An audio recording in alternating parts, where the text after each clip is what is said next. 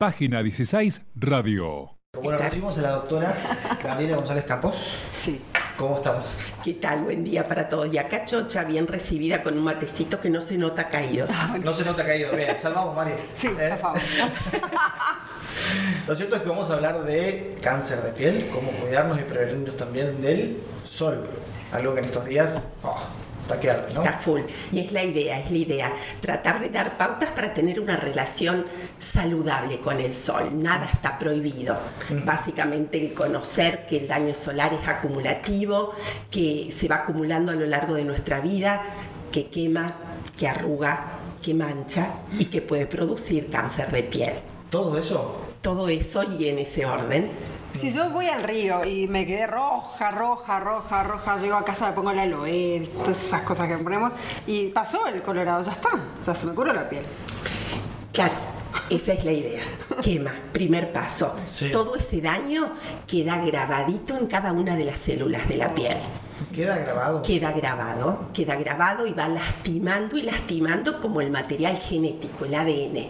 Y después empieza a alterarse y esas células empiezan a tener hijitos, por decirlo de otra manera, diferentes. Y eso va dando lugar justamente a la aparición de manchitas rosadas, ásperas, de bultitos que van creciendo, que se lastiman, que tienen venitas, que sangran espontáneamente y que no son otra cosa que cáncer de piel. El más frecuente en el hombre, no tan solo acá en Misiones, en el Es mundo. más frecuente en el hombre. Es el cáncer más frecuente en el mundo.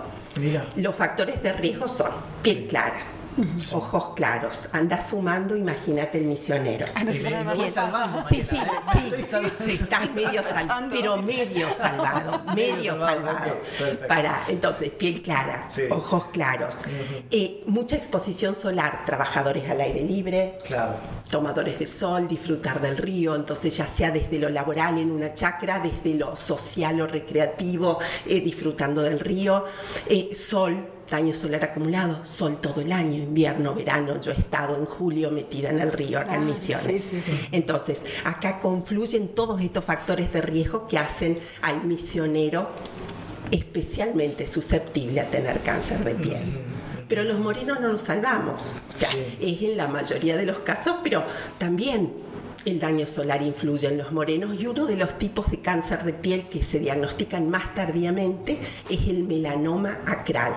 El cáncer de piel que se origina en los lunares o en manchitas nuevas que salen en la piel, en este caso en manos y pies.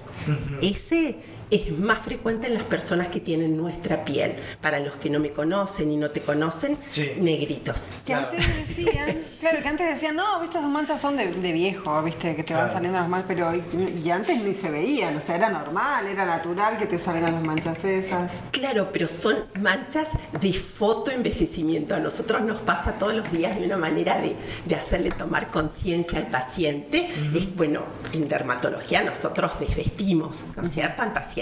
Y entonces se ve sin la piel sin remera y les pongo el brazo sobre la panza. Claro. Y se nota la diferencia, como en el abdomen. Esa es la comparación de Tiene- blanco teta y esas cosas, porque son partes Exactamente. mucho más blancas. Exactamente. Entonces la piel está sin una manchita en esas zonas. Entonces no es el paso del tiempo cronológico.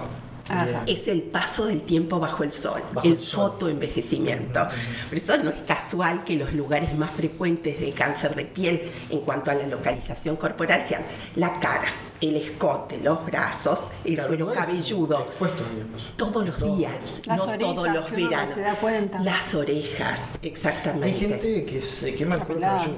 Sí, ah, bueno. Sin, sin- teniendo pelo incluso, ¿no? Claro, claro, cuando se abre bien como la raya del, del cabello, la apertura se abre y se queman y se despelechan el cuero cabelludo. Claro, sí, sí, tal claro. O sea que cualquier lugar que esté expuesto puede sufrir esto. Claro, porque va acumulando radiaciones diariamente, o sea, ese sería el concepto. Nadie tiene cáncer, de, una persona de 40 años no tiene cáncer de piel por 40 veranos de 10 días cada uno. Claro. Claro. Tiene cáncer de piel por esa radiación diaria y por eso el concepto de, de cuidarse para evitar tanto acúmulo. Y el cuidado es todos los días.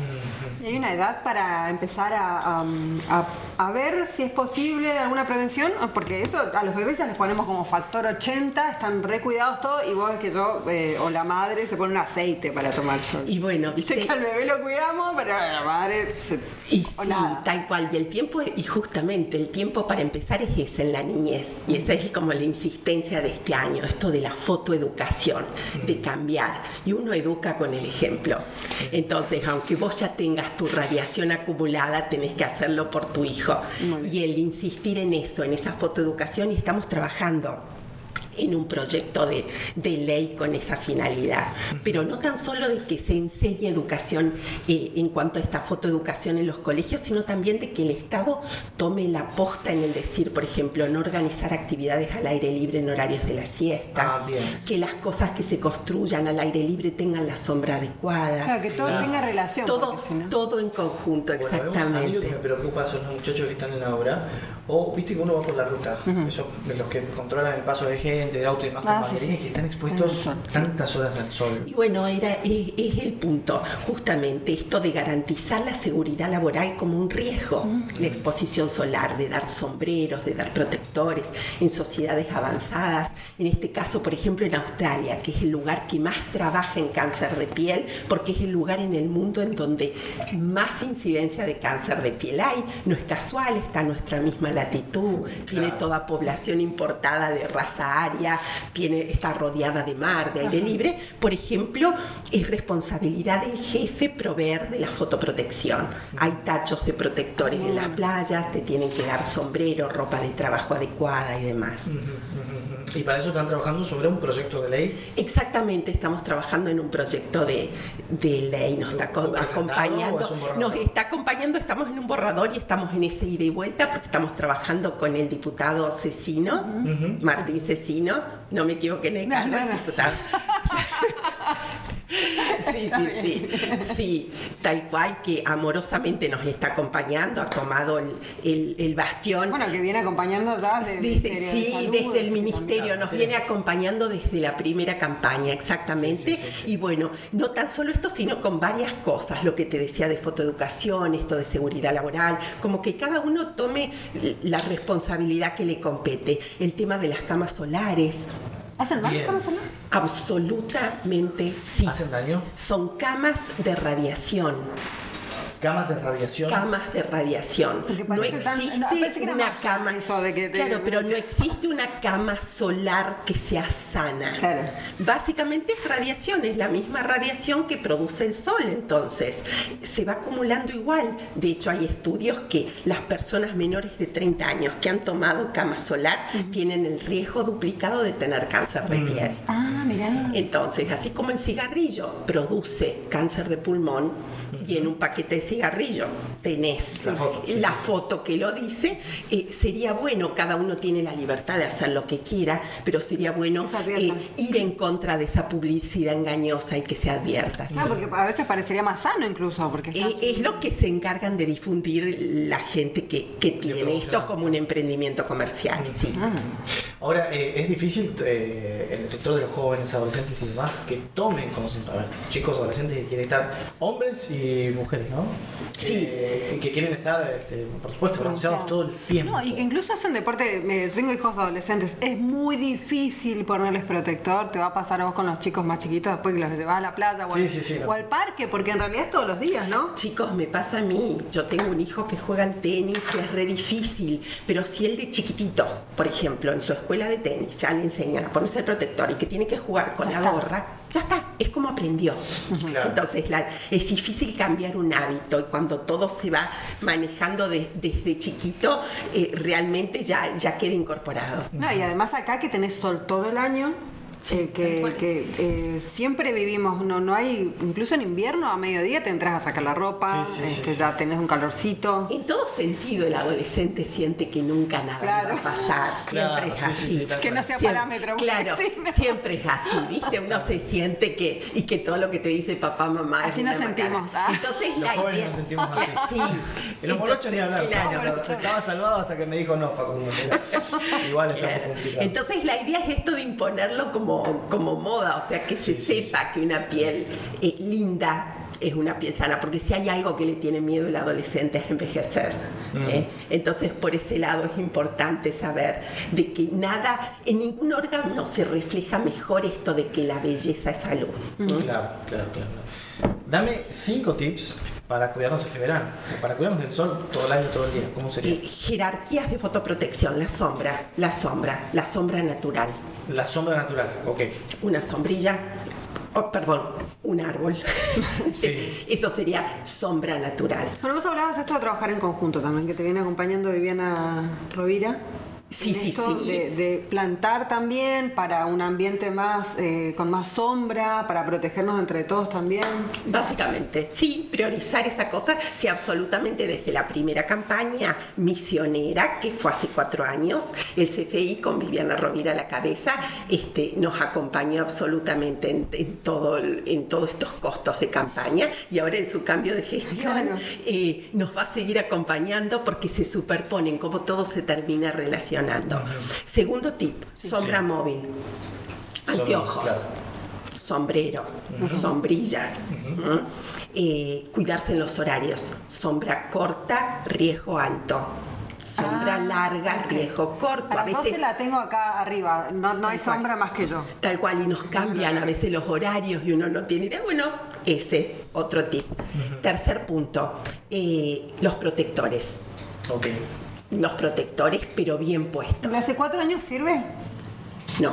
Ya no. Si lo tengo que sacudir mucho, sacarle la capita ya no sirve. Y aparte me habla de una falencia absoluta en tu fotoprotección. Un protector solar no dura cuatro años. Nunca Pero imagínate que la cantidad que te tenés que poner vos, vos o yo sería nueve cucharaditas de té Nueve cucharaditas de té. o el tamaño de una pelotita de golf cada dos horas. ¿Quién se lo pone así? No, No, Nadie. Es verdad. Nadie. No. Nadie. O 30 mililitros, lo cual sería un tercio de un envase de 90, que es un envase grande. Sí. Entonces, debe tener protección UVA, UVB. Debe reaplicarse cada este tiempo. Por eso la importancia de sumar las otras jerarquías, que son las realmente importantes. Claro. El horario, el sombrero, la sombra. ¿Se puede estar bronceado cuidándose igual, digamos? Básicamente, el bronceado, para que te des una idea, es el resultado del intento desesperado de la piel de protegerse del sol. Entonces, cuando hay bronceado, quiere decir de que la piel, en respuesta a esa radiación, esa agresión, ha producido ese pigmento para que se deposite en la piel y protegernos. Es como me voy alejando de Gabriel. No, no, yo me bronceo, yo me bronceo también, pero básicamente es el, es el resultado de esto. Claro, Entonces, Es como la resistencia a la, la- la quema del sol. Claro que uno la tiene al ser moreno más naturalmente, de hecho el pigmento se reacomoda en los morenos. Nosotros estamos un ratito al sol y, al- y a la hora ya vemos que tenemos como una marquita, Sí. es porque Sí. el pigmento migra y va al lugar donde lo necesita. La gente de tez clara no tiene la misma capacidad de producción de pigmento y encima tarda un tiempito más y por eso se, se quema. rojo. Bien, Claro. Bien, bien. Bueno, eh, a cuidarse entonces. Se puede estar bronceado con autobronceantes, igual con vamos por la moda betacarotenos, de- y a cuidarse, a cuidarse. Y uno va a estar bronceado, es imposible filtrar absolutamente. Si mañana me ven en la pileta con un piloto, Se mueve la sombra, sí, dentro del agua. pasamos media hora en la pileta, dos horas en la sombra. ¿Cómo sería ahí en el caso de ir a la pileta de amigos y demás? Y sería disfrutar, ya te digo, ponerme el protector media hora antes. El que el protector ese que se pone a las apuradas, viste, ahí en la orilla de la pileta no va. Viste que los clubes a veces prohíben en algún tipo de protector. Bueno, y es todo un tema, es todo un tema eso por el que hay que pelear, tal cual. Entonces, bueno, ponértelo antes, te metes al agua, salís y te lo volvés a Te aplicar. sigue la mancha. ¿eh? Claro, bueno, bueno, la salud primero. Estar bajo la sombrilla, cuidarse en los horarios. Uno a veces transgrede este tema de los horarios en el verano, en tus vacaciones. Y básicamente uno lo puede hacer 10 días, 15 días cuidándose bien para no pasar el susto de una quemadura. Pero la idea es el resultado final. A ver, un, fumar un cigarrillo no te va a dar cáncer de pulmón.